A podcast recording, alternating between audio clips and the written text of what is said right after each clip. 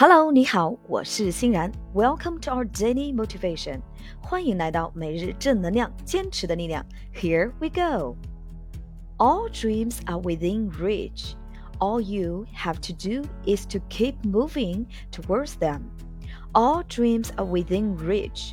All you have to do is to keep moving towards them. 所有梦想都是可以实现的，你所要做的就是继续朝着它们前进。 all dreams are within reach. All you have to do is to keep moving towards them. OK，让我们加速练习三遍。All dreams are within reach. All you have to do is to keep moving towards them. All dreams are within reach. All you have to do is to keep moving towards them.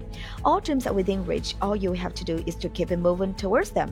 OK，所有梦想都是可以实现的，你所要做的就是继续朝着它们前进。OK。